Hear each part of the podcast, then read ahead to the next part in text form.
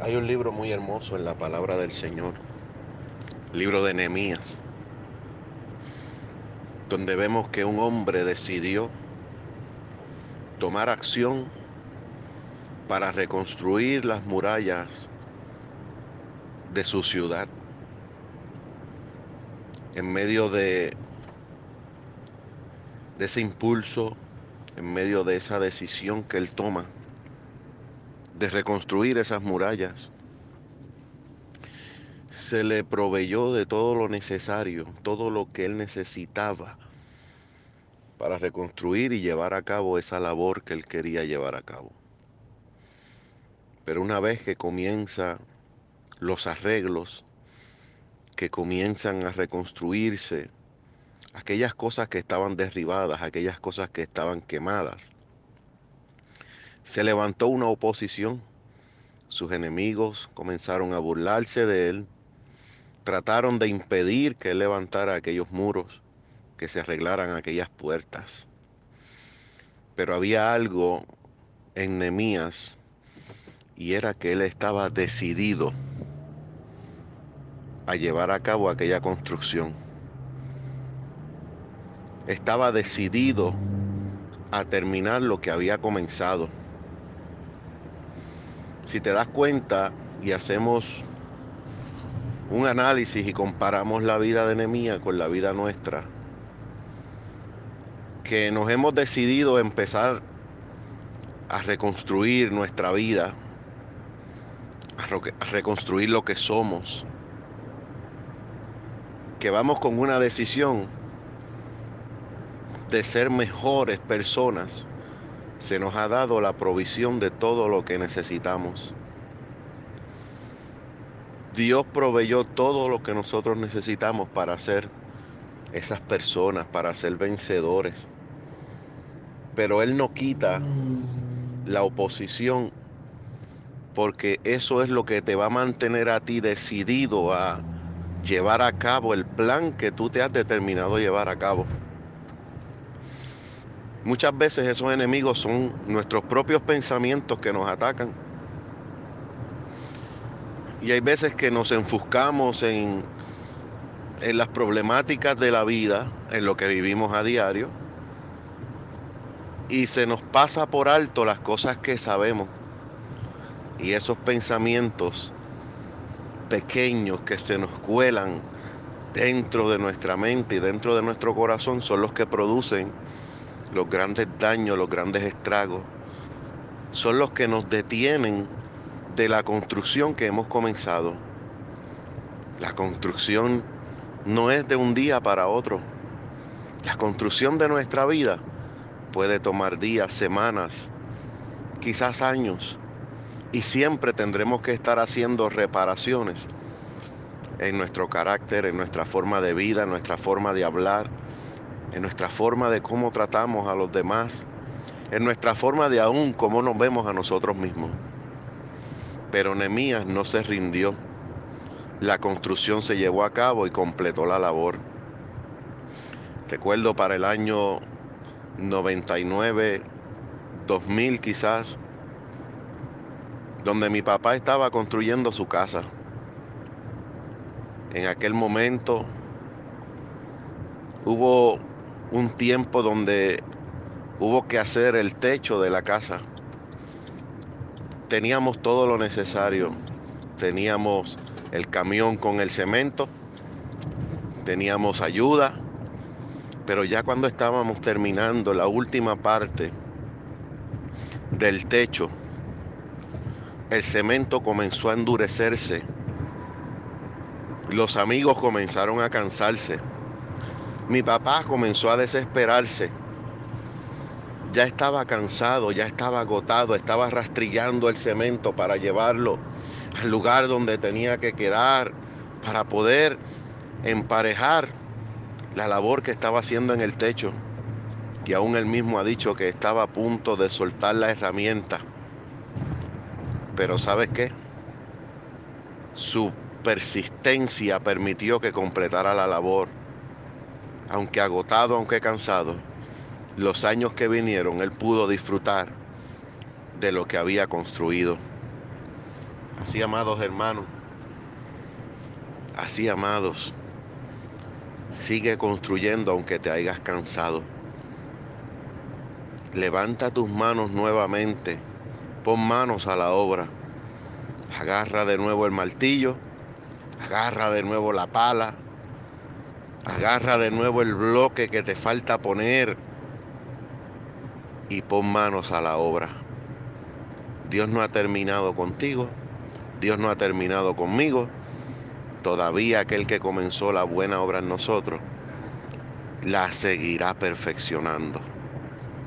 Bendiciones en este día.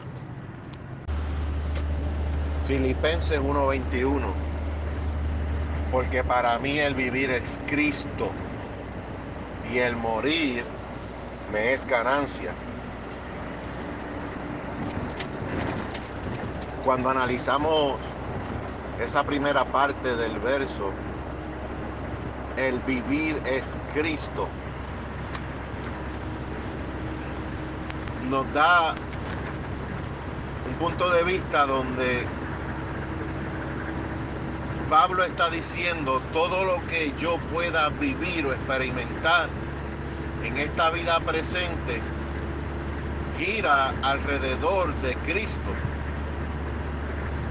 Si tengo a Cristo, yo tengo la vida. Cristo mismo dijo, el que tiene al Hijo tiene la vida. Ahora me preocupa y nos preocupa el hecho de hacer de Jesús o hacer de Cristo, que se supone que sea nuestra vida, hacerla una experiencia de momentos. Una experiencia de momentos, o sea, lo que vivo en Cristo está sujeto a simples momentos de mi vida donde encerramos esa relación simplemente al domingo en la mañana o al martes o al miércoles o el viernes cuando estamos en la iglesia. Y no hemos aprendido a vivir la vida en Cristo, a que nuestra experiencia no sea de momento, sino una relación que dure 24 horas que dure siete días a la semana. Porque el estar congregados en el templo con nuestros hermanos es simplemente para compartir la experiencia de adoración de una fe común o mutua que tenemos todos hacia el Señor Jesucristo, el Dios que hemos creído. Si yo no puedo llevar esta vida conmigo cuando termina el culto algo no está funcionando correctamente. Si al salir de la iglesia, donde sentí gozo, donde sentí alegría, si al salir de la iglesia eso se termina, quiere decir que mi relación con Cristo, mi vida en Cristo está amarrada a una simple experiencia momentánea o temporal. Podemos catalogarlo como cuando vamos a un lugar,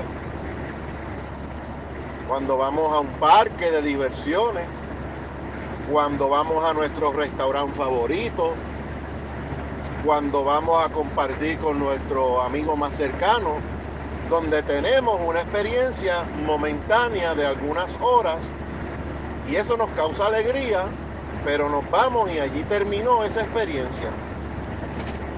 Se puede comparar de esa manera. Ahora, cuando yo entiendo que mi vida es Cristo, significa que cada respirar que yo doy, cada latido que mi corazón da, está hablando de Cristo. Al salir llevo el mismo gozo que tengo cuando estoy en la iglesia cuando dejo la iglesia, sigo siendo el mismo ser espiritual, el mismo ser que tiene a Cristo por dentro cuando llego a mi casa, cuando llego a donde están los míos. Entonces tengo que aprender a cómo llevar esa relación conmigo a mi casa. Porque en realidad hubieron gente que se encontraron con Jesús y Jesús les decía, vete en paz, tu fe te sanó, tu fe te salvó. Quiere decir que no se quedaban, algunos de ellos no se quedaron con Jesús, ni caminaron con Jesús. Tuvieron una experiencia con Jesús, pero no estaba limitada a estar en un lugar donde Él estuviera, porque se llevaron a Jesús con ellos en sus corazones, en su vida privada. Nosotros, si miramos las escrituras, en, una ocasión los discípulos, los que caminaban con Jesús, los que andaban con Jesús, los que compartían el pan con Jesús y estaban a la mesa con Él, en una ocasión le dijeron, Señor, nos encontramos con una gente que no está caminando con nosotros, sin embargo, en tu nombre están echando fuera demonios. Y Jesús le dijo, pero ¿cuál es el problema? Ellos le dijeron, ¿tú quieres que le digamos que dejen de hacer eso? Dijo, no, los que no están contra mí están conmigo. O sea, ellos no están aquí en este momento, en esta hora, en estos minutos, pero están caminando conmigo. Mi alma adora a Jesús. Entonces tenemos que aprender eso en nuestras relaciones con nuestro prójimo, en nuestras relaciones con nuestra, con nuestra esposa, que a veces no sabemos tratarla y creemos que somos espirituales. No somos espirituales, somos carnales, porque no sabemos tratar a nuestra esposa, porque no sabemos tratar a nuestros padres, porque no sabemos tratar a nuestros hijos. Y eso es parte de la espiritualidad del ser humano, porque ahí es donde se demuestra cuánto estamos viviendo en Cristo. Si para ti el vivir es Cristo, si para mí el vivir es Cristo, mis actitudes tienen que cambiar, mi comportamiento tiene que cambiar, porque ahora Él está viviendo en mí.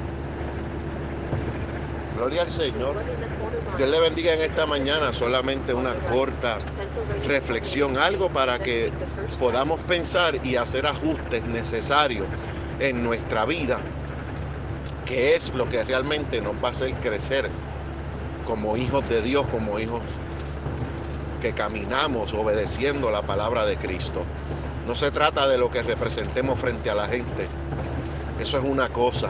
Eso habla de nuestro testimonio.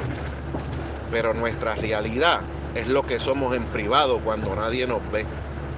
Que este gozo que sentimos en la iglesia, cuando estamos con nuestros hermanos, tiene que ser el mismo gozo cuando abrimos los ojos en nuestra casa.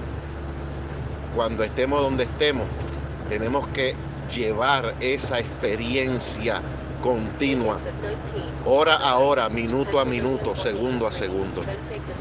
Que Dios los bendiga, hermosa mañana, hermosa semana, que el Señor nos dé la bendición de poder estar conectados con Él en todo momento.